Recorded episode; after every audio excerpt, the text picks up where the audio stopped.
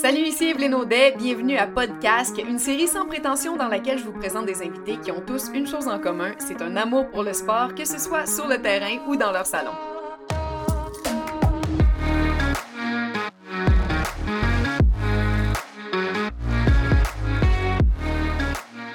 Aujourd'hui, j'avais envie de parler d'un sport que je connais peu, le patinage de vitesse. J'ai probablement choisi la meilleure personne pour m'en parler. Au bout du fil, Charles Hamelin, qui est trois fois champion olympique. Salut Charles. Salut, ça va? Ça va toi?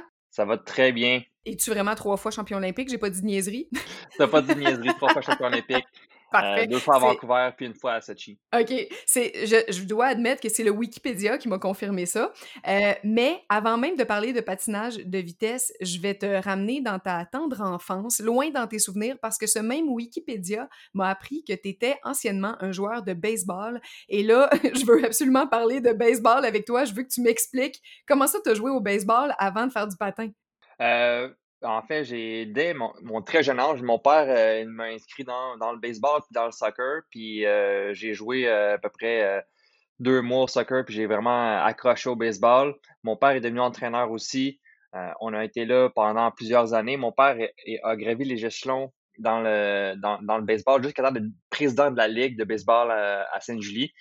Puis moi, ben, je faisais partie des équipes euh, élites euh, à, à Sainte-Julie. J'ai fait euh, partie des, des, des, Aigles de Sainte-Julie dans le niveau 2B puis A. c'est pas mal le niveau le plus haut que je pouvais atteindre à ce niveau, dans ce temps-là. Puis j'ai vraiment, j'aimais vraiment le baseball. Puis j'aime encore le baseball. J'aime encore de. En fait, ça fait ça doit faire 10 ans que j'ai pas joué au baseball, mais je vais voir les matchs des Blue Jays quand ils viennent à Montréal. Je suis là, les deux matchs. Je tripe, je regarde les matchs euh, à, la télévision. Il y a du monde qui me demande euh, pourquoi tu aimes ça, regarder ça. ouais, c'était ma prochaine question. c'est en moi. C'est comme j'ai toujours aimé euh, euh la précision des lanceurs, la rapidité des frappeurs, la force des lancers dans, dans le champ des. Toi, tu étais à quelle position? Moi, j'étais un peu polyvalent. J'ai fait beaucoup plus champ droit, mais j'étais aussi un bon deuxième but. Puis quand que tous les lanceurs étaient euh, fatigués, ben c'était moi le remplaçant. Le dernier remplaçant au bout de la ligne, c'était moi. Mais je, comprends quand tu, me, quand tu me nommes ce que tu apprécies du baseball. Je pense que les gens qui aiment le baseball, c'est à peu près pour les, les, mêmes raisons que toi. Mais quand même, dans, dans, dans notre tête à nous, là, de l'extérieur, c'est particulier qu'un gars qui s'intéresse au baseball s'intéresse aussi au patinage de vitesse parce que disons que c'est pas la même rapidité d'exécution dans les deux cas. sais Le baseball, c'est très lent, puis le patin de vitesse, c'est tout l'inverse. Comment ça, tu parviens à aimer les deux? Euh, ben, j'ai commencé à aimer le patin euh, quand je jouais déjà au baseball. Mon frère François a commencé le, patin une année avant moi. Puis j'ai euh, été voir quelques pratiques. J'ai même pu essayer l'année qu'il patinait et moi, euh, j'étais euh, spectateur. J'ai pu essayer durant les événements familiales euh, qui étaient Noël, durant l'Halloween. On pouvait faire des petits, des petits entraînements avec eux autres. Puis je trouvais ça le fun. J'aimais la, la vibe, l'ambiance qu'il y avait au, euh, au sein du patin euh, à Sainte-Julie. Puis j'ai décidé de demander à mes parents de commencer l'année après. Ils m'ont inscrit moi et notre plus jeune frère Mathieu. Donc on était les trois frères dans le patin euh, pour l'hiver. L'été, je continue à faire du baseball. Puis éventuellement, ben je suis arrivé à un point dans le patin où j'étais bon dans le patin, bon dans le baseball. Puis là, il fallait que je mette plus de temps dans un ou l'autre pour, euh, pour espérer devenir encore un meilleur patineur ou un meilleur euh, joueur de baseball. Puis j'ai penché euh, du côté du patin. Alors j'ai continué ma vie dans le patin de vitesse. Est-ce que tu as choisi le patin parce que tu préférais ça ou parce que tu pensais que tu avais plus d'avenir dans le patin? j'avais vraiment l'impression que j'avais plus de plaisir à, aller à l'aréna au, au patin. c'était vraiment une deuxième famille. C'était vraiment quelque chose qui était vraiment super le fun. Euh, je me souviens comme quand on, quand on était plus jeune, euh, j'allais voir toutes mes amis, toutes mes amis étaient sur la glace avec moi. Puis les fins de semaine, on faisait des choses entre amis, mais entre patineurs, on était tout le temps ensemble. Donc c'était vraiment euh, je, revenais de l'école, puis après l'école, on s'en allait voir les amis pour, patiner ensemble. Puis le, fun d'aller voir mes amis s'est transformé en le fun de devenir un bon patineur et éventuellement d'avoir peut-être des, des, euh, des chances de faire partie de l'équipe nationale. Et si tu avais choisi le baseball, est-ce que tu penses que tu aurais pu aller loin là-dedans? Euh, j'ose croire que oui. Euh, je pense que si j'avais choisi le baseball, j'aurais mis les, les, mêmes énergies que j'ai mis dans le patin euh, pour me rendre le, plus loin possible au baseball. Est-ce que ça m'aurait mené à la MLB? peut-être, peut-être que non. Mais dans mes rêves les plus fous, j'y serais. Donc, ben, toi, ça veut dire que tu, considères que tu as mis de l'énergie en fou là-dedans. Est-ce que tu te considères comme un athlète euh, génétiquement euh, choyé, ce qui a fait de toi un, Olympien, ou c'est vraiment par l'effort que tu y as mis, ou un peu des deux? Moi, ben, je me considère comme quelqu'un qui n'était pas, pour le patin en, tout cas, euh, je me considère pas comme un talent inné. Euh, j'étais pas celui qui était euh, le plus beau à voir patiner euh, quand j'ai commencé à, apprendre le patin. le monde, je me souviens, les parents puis le monde des estrades étaient comme ah, Charles aime beaucoup patiner, il est là pour le fun, il est là pour s'amuser. il, il me voyait pas aller plus loin que ça. à, à l'opposé, il y avait mon frère François qui était comme le patineur, il était tout petit, le patineur parfait, il patinait super bien, super bas tout le monde était comme, ah, c'est le prochain Marc Gagnon, il va aller aux, Jeux Olympiques, il va être euh, un, un, athlète grandiose, tu sais, puis le monde le, projetait très facilement, puis très rapidement dans, dans une position comme ça. Moi, à l'inverse, j'étais celui qui était comme euh, un peu euh, comme un Bambi sur la glace, là, avec les, patins qui étaient comme un peu cassés, puis tu sais, j'ai appris, puis j'ai travaillé très fort pour devenir un meilleur patineur mais c'était euh, c'était pas mal plus ça mon euh, la, clé du succès pour moi a été le travail euh, acharné durant toutes ces années. Toi, tu es le plus vieux des, des trois enfants. Oui. François, c'est ton petit frère, mais c'est celui du milieu, c'est ça? Lui du milieu, oui. Puis Mathieu, c'est le plus jeune. Puis François, lui, donc, il a commencé le patin un an avant toi. Fait que toi, tu es rentré un an après lui, mais tu étais le plus vieux. Lui, pour quelle raison il avait commencé ça, le patin, là, si son grand frère était au baseball, si le père était investi dans le baseball aussi, comment ça se fait que lui est tombé sur le patin de vitesse comme ça? Là? Ben, en fait, lui, il avait commencé aussi à jouer au baseball, mais il détestait ça. Euh, c'était le genre de gars qui jouait dans le sable euh, quand il était dans, la défense, puis que euh, il aimait pas tant frapper la balle. il, n'était pas, il était pas, il était pas dedans dans le mood de, de jouer au baseball. puis mes parents voulaient absolument qu'il fasse un sport, fait que dans le temps, à la ville, on avait un petit livret avec tous les sports à faire euh, par la ville. Puis mon frère a regardé, puis là, il, tournait les pages, puis moment donné, il a vu le patinage de vitesse, puis là, il a pointé à ma mère. Il dit ça, c'est-tu quand on va au lac faire des patinettes? Dans ce on appelait ça des patinettes.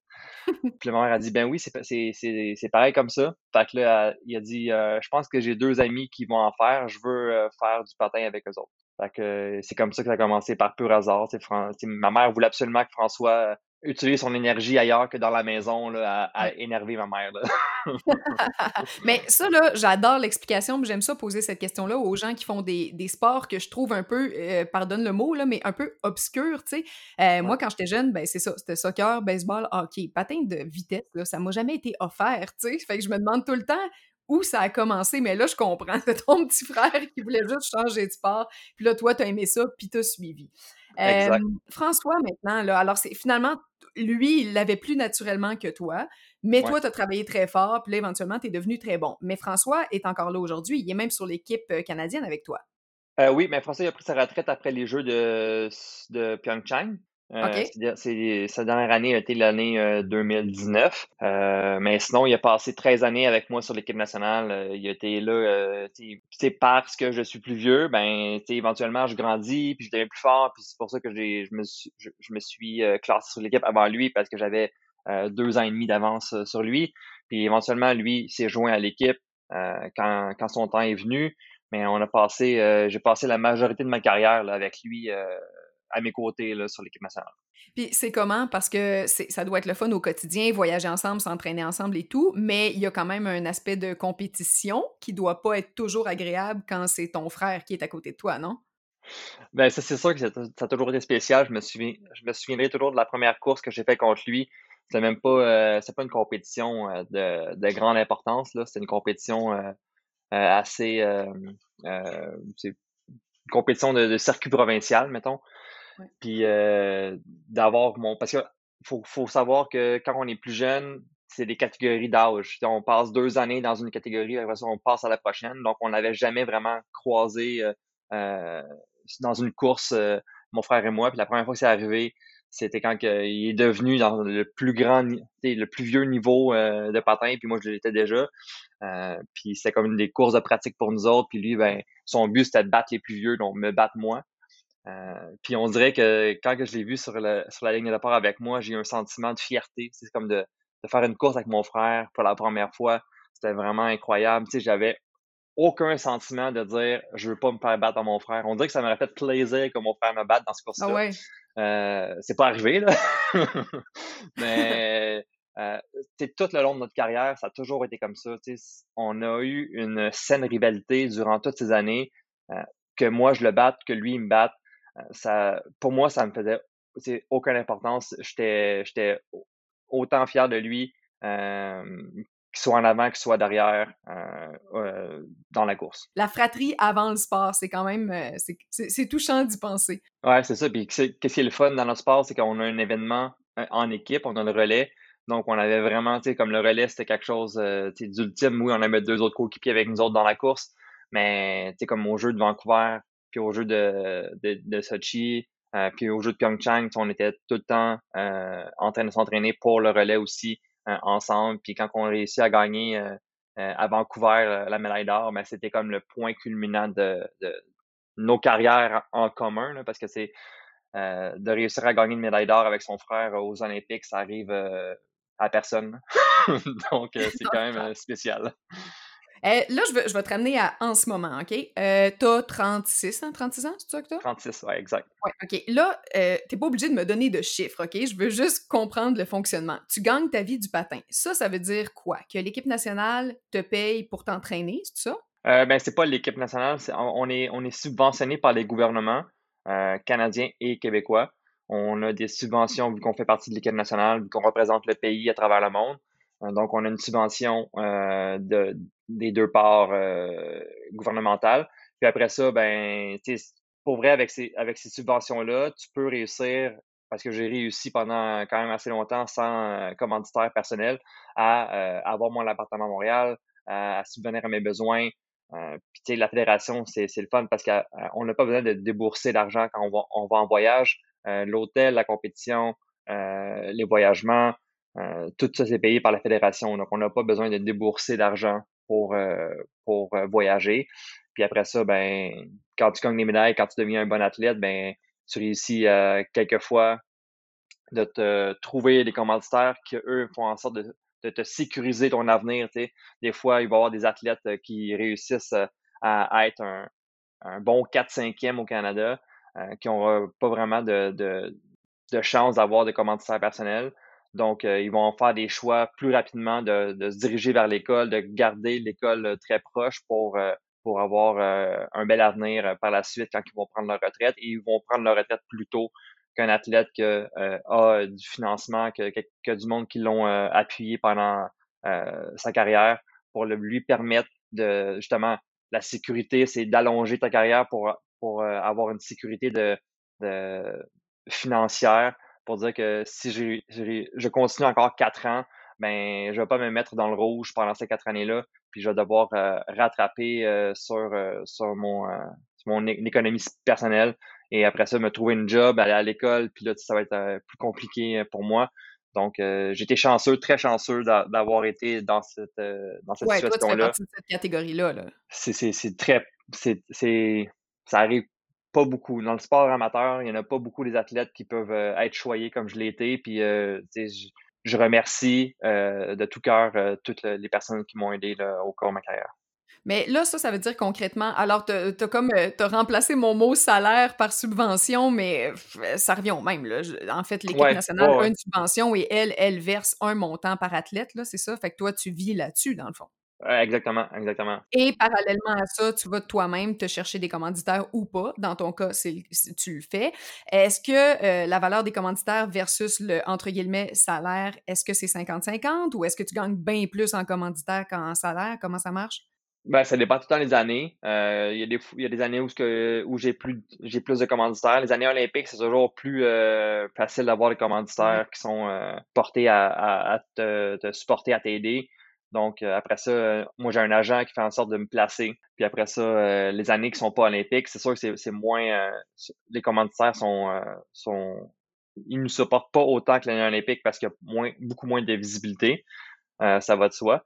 Mais dès que tu as un commanditaire personnel, souvent, ça égalise 50. Ça vient, ça, vient faire 50-50. 50, subvention, 50% salaire du, du, commanditaire. Tu fais donc partie de cette deuxième euh, catégorie d'athlètes qui a la chance d'avoir beaucoup de commanditaires et tout. Euh, ça, ça veut dire que, supposons, je dis supposons, tu prends ta retraite l'an prochain. Là, qu'est-ce qui arrive? Alors là, tu n'es plus sur l'équipe canadienne. Évidemment, tu perds ce, revenu-là. Il te reste encore des commanditaires ou tu as sécurisé? Comment, comment ça fonctionne la suite des choses pour toi? Là?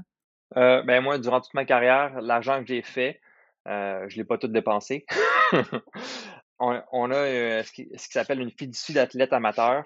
Euh, puis ça, ça fait en sorte que tu peux mettre ton argent, que tu reçois des commanditaires, mais tout l'argent qui, est en rapport avec euh, tes, performances athlétiques, tu, peux les mettre de côté dans, dans une fiducie. Puis après ça, dans la fiducie, ton argent est placé dans, dans des placements et tout pour faire de l'argent. puis après ça, dans le fond, cet argent-là, c'est comme de l'argent qui n'a pas été déclaré. Mais c'est de l'argent qui a été déclaré, mais c'est pas de l'argent que c'est pas un salaire qui, qui m'était versé parce que ça reste dans la fiducie.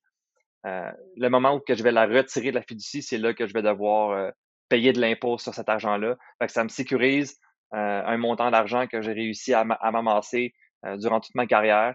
Un peu comme je me ramasse de l'argent pour ma retraite. exact. C'est comme un REER d'athlète. c'est ça.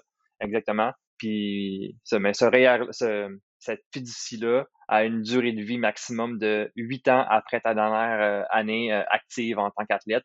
Donc, euh, j'ai huit ans pour débourser l'argent que j'ai accumulé dans cette fiducie-là, qui, est, qui, est, qui est quand même un, long moment, mais c'est à toi de décider combien tu veux te verser à chaque année pendant les huit années de, de, de la fin de ta fiducie. OK. Euh, bon, on lâche l'argent, on revient au sport. Euh, dis-moi, alors ta retraite, est-ce que tu as une idée si ça s'en vient ou pas? Là, tu es quand même, t'es, maintenant, tu es, casé, tu es même nouvellement papa, alors est-ce que ça devient plus difficile un peu? Ben là, avec la COVID, as moins voyagé, mais ça va commencer à, peser un peu plus, là, les voyages, puis l'entraînement, puis tout ça. Ouais, ça va changer pas mal, là, parce que disons que le, la, la vibe à la maison s'est rendue euh, assez. on, on est avec Violette à 100%. C'est vraiment ça le, plus important pour nous euh, en ce moment, pour, pour et moi. Mais c'est sûr que ça change, ça va changer beaucoup dès que je vais commencer à voyager puis partir un deux semaines et demie, euh, trois semaines, euh, ça va être ça va faire un petit un petit mal au cœur ça, va être vraiment différent. Je, je vais jamais avoir vécu ça dans le passé. Donc, ça va être un peu spécial, mais ça va, je pense qu'on va s'adapter. Puis, il y a aussi Geneviève, quand elle va pouvoir, elle va, elle va aimer ça venir voyager avec moi et venir ah dans les compétitions durant le, elle a pris un an dans son congé de maternité.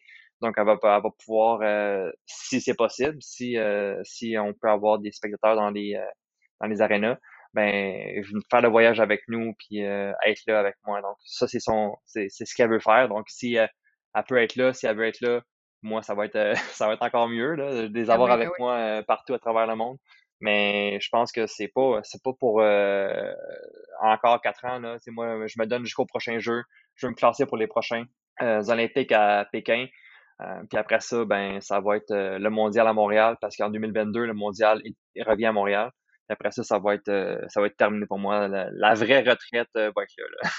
Ça, tu avais décidé ça avant d'avoir un enfant ou euh, depuis que tu as un enfant? Ah, ben, moi, je m'étais dit, après les Jeux de Pyeongchang, que je, que je continuais année, un année à, la fois. Puis l'année passée, j'ai pris la décision de continuer jusqu'au prochain jeu. Et euh, je savais que les prochains jeux, c'était euh, les derniers. il n'y allait pas avoir d'autres jeux euh, en tant qu'athlète, bien sûr, parce que ça se peut que je retourne au jeu dans un autre rôle. Mais c'est pas c'est pas quelque chose qui que moi je veux faire. Là. Je veux pas euh, retourner un autre euh, un autre quatre ans euh, sur la glace pour patiner, pour me rendre au prochain jeu. De toute façon, à 40 ans, ça va être le, En ce moment, c'est déjà le temps que j'aurais dû prendre ma retraite. Là. Mais j'aime beaucoup le, monde avec qui je patine en ce moment. Puis c'est surtout grâce à ça que je patine encore. Tu es déjà en temps supplémentaire un peu, c'est ce que tu sens? C'est plus 35, 36 ans la, la retraite d'habitude? D'habitude, la retraite, c'est plus 26-27. Es-tu sérieux? ouais. OK, t'es vraiment t'es un vieux schnock du patin, là. ouais, ouais, ouais. Tu sais, il y, a des gars et des filles sur, sur l'équipe nationale en ce moment, je pourrais être leur père. Voyons donc. Ils ont genre 17 ans, là. 16, 17 ben, ans. tu sais, écoute, c'est tout en ton honneur si t'es encore capable de suivre le rythme et que t'as encore le talent pour le faire, là, tant mieux. Euh, dis-moi donc, justement, c'est quoi ce, rythme? Ça ressemble à quoi, là, une semaine dans, dans ta vie? Est-ce que c'est vraiment 7 jours sur 7 l'entraînement? As-tu des jours de congé? Euh, c'est 6 jours semaine. Le dimanche, on a toujours congé. Euh, sinon, du lundi au samedi, c'est deux entraînements ou trois parfois. Donc, c'est vraiment là, euh, toute la journée, on est. Euh, il y a comme deux blocs d'entraînement, le matin puis l'après-midi. Donc, on, euh, nous, on, on s'entraîne. C'est des blocs de trois heures, donc c'est à peu près six heures par jour. Des fois, c'est quand on a le troisième entraînement, c'est un petit peu plus. Quand on en a deux, c'est c'est un petit peu moins. Puis des fois, on en a un à l'occasion. là, c'est juste trois heures. Donc, c'est des petites journées, comme on appelle. Mais c'est beaucoup, beaucoup, beaucoup de temps à l'aréna, dans le gym. Euh, passer à s'entraîner pour euh, garder la forme, s'améliorer, euh, être un meilleur patineur parce que la technique de patin, il y a personne qui l'a parfaitement. Puis c'est ça la, difficulté et la beauté du sport. Généralement, quand tu as deux blocs dans la même journée, est-ce qu'il y en a un qui va être plus théorique ou ben musculation en gym, par exemple, puis l'autre sur glace ou tout est tout le temps sur la glace? je dirais c'est moitié-moitié. Mettons, on a la moitié du temps que les deux sessions sont sur la glace, puis l'autre moitié, c'est glace euh, et musculation, glace et vélo. Euh, puis euh, des fois, ça va être glace, puis genre un genre de, de jeu, de jeu en équipe, soit du soccer, soit du hockey, soit un autre un autre sport d'équipe qu'on peut jouer tout le monde ensemble. C'est comme un peu changer le mal de place, comme on dit. Là. C'est, on fait un peu de l'aérobie, puis des accélérations, mais en faisant autre chose que du patinage de vitesse communément appelé le cross-training, donc entraînement, mais dans un, dans un autre volet. C'est un peu ça? Exact, exact. tu, parles de, tu parlais de, de technique, là, de, de lame et de, de patin. Est-ce que tu. C'est quoi les qualités principales requises pour être un bon patineur? Est-ce que c'est technique ou c'est plus physique, cardio, force? Qu'est-ce que ça requiert? Euh, en fait, c'est un tout, mais je dirais que ceux qui sont très bons techniquement vont avoir plus de facilité d'être un meilleur patineur parce que plus tu es bon techniquement, moins c'est difficile de patiner. Ta technique, plus elle est parfaite, en fait, il n'y a personne de parfait, mais plus la technique est parfaite, moins c'est difficile euh, prendre un virage, sortir du virage euh, dans les droits. Donc, tu es vraiment en mode économie d'énergie durant ton, patinage que quelqu'un qui, a une technique très moyenne, que lui a besoin d'être beaucoup plus fort physiquement, beaucoup plus endurant, beaucoup plus euh, un beaucoup plus grand, euh, mettons, athlète complet, je dirais, euh, pour euh, être au même niveau que celui qui a une très bonne technique. Sauf que ceux qui ont des bonnes techniques qui sont moins en forme, des fois, ils vont se faire jouer un tour dans une course, ils vont avoir, mettons, moins de, de marge de manœuvre euh, que quelqu'un qui est très en forme. Donc, s'ils font une erreur, des fois, ça va leur coûter une victoire ou ça va leur coûter un podium parce qu'ils vont manquer d'énergie, parce qu'ils vont, euh, ils vont s'être essoufflés trop vite dans la course. Euh, mais ceux qui sont euh, très bons techniquement, très forts, euh, très rapides, très endurants, ben là, c'est des, des patineurs exceptionnels qui sont, qui sont très difficiles à battre là, à, tout point de vue. Est-ce qu'il vaut mieux être grand ou petit? Quand tu es grand, tu as de la plus grande enjambée, mais quand tu es petit, tu peux te glisser partout. Qu'est-ce qui est mieux? encore là, c'est en ce moment en courte piste, il y a beaucoup de petits patineurs. Tu regardes en Asie, euh, toutes les patineurs sont environ 5 euh, et 2 et plus petits, là, 5 et 3 et plus petits. Il y en a des exceptions en 5 et 5, 5 et 6, mais euh, le reste du monde sont environ 5 et 8, 5 et 9, qui est ma grandeur. Moi, je fais, je fais 5 et 9. Puis il y a les Hollandais, il y a une couple de patineurs qui sont un peu plus grands que la moyenne, là, qui sont 6, 6 et 2. Il y a un patineur sur l'équipe nationale en ce moment, canadienne, William Danginu. il est 6 et 4. Donc ça, c'est vraiment une exception à la règle mais est-ce que ça euh, l'aide? Est-ce que tu trouves que c'est un avantage pour lui? Mais vu qu'il a une très bonne technique, ça peut l'avantager parce que euh, en patinant bien, en ayant euh, une, bonne technique, comme, comme je viens de l'expliquer, ben, si lui a, mettons, un 15 cm de plus de poussée dans le droit ou dans le virage, ben, il est capable de produire plus de, de force sur la glace que moi. Puis ça va ça va l'avantager à, à, un, être plus économique en énergie, à être plus fort dans les virages, aller plus vite, plus longtemps. Donc, ça peut, ça peut être très bien à son avantage. Mais ce qui vient le désavantager, c'est la qualité de la glace par la grandeur. plus tu es grand, habituellement, plus tu es, gros, mais gros dans le sens euh, lourd sur la glace. Puis euh, quand la glace devient un peu plus maganée, ben là, c'est que tu es, plus affecté par la qualité de la glace. Donc, ah euh, plus la glace est maganée, plus elle est difficile à patiner, plus tu es lourd, plus c'est tough. Puis là, c'est comme c'est là que les, les, les, petits légers ou les, les, les, moins grands patineurs sont avantagés. Donc, c'est quand la glace est super belle, les, les, grands sont plus avantagés. Quand la glace est plus maganée, les petits sont plus, sont plus avantagés. C'est pour ça que je te dis qu'il n'y a personne de parfait, il n'y a personne de. C'est vraiment euh, circonstanciel qui, qui va être la meilleure euh, dans une course, ou, sur une glace ou euh, dans un moment X. pourquoi c'est lui qui a gagné et c'est pas lui? Ben, c'est plein de facteurs qui sont, qui sont à cause de ça. Mais je trouve ça plus le fun comme ça. Ça fait aussi qu'il y a plus de, parité parce que chacun peut gagner euh, à son tour. Tu sais, c'est pas toujours, mettons, les grands ou les plus petits où ça dépend de tellement de facteurs, comme tu dis, que est-ce qu'il y a plus une rotation dans les gagnants? Euh, je dirais que depuis les dernières années, il y a vraiment beaucoup de différents euh, pays qui gagnent. Pays, grandeur, patineur, style de patineur aussi c'est ça qui est le fun de voir aussi parce que si je recule, mettons, 8-9 ans, ben c'était euh, Coréen ou Canadien qui gagnait. Euh, des fois, il y avait un Chinois qui, se pointait le bout du nez là, euh, sur une victoire. des fois, il y avait un Apollo Ono qui était là. mais sinon, c'était pratiquement que des Coréens ou des Canadiens qui, qui se partageaient les podiums. Puis la diversité, il y a beaucoup plus de pays qui font le, qui font du patin de vitesse courte piste. Puis le succès des autres pays se, se, se fait sentir là, dans, les, dans les dernières saisons là, de plus en plus. Puis c'est ça qui est le fun, ça fait plus de compétition. Ben c'est moins euh, c'est moins tu vois une course, c'est pas genre ah ben ça va finir 1-2 Canada-Corée parce que y a personne d'autre qui va être capable de les suivre. Là, c'est comme oh, je sais pas s'il va savoir un Hongrois, il va savoir un Polonais, il va savoir un Français, puis qui qui va passer, qu'est-ce qui va se passer dans la course, il va savoir une disqualification. Fait que c'est euh, c'est très enlevant comme course, c'est ça qui est le fun. C'est quoi les coups chiens que tu peux faire à un adversaire pendant une course? Euh, mais en fait, il y a un dépassement qui est vraiment très, euh, très énervant. Ça s'appelle, en termes en, termes de, patin, ça s'appelle un late pass. Ça, ça veut dire que c'est un dépassement que tu fais très tard dans le droit.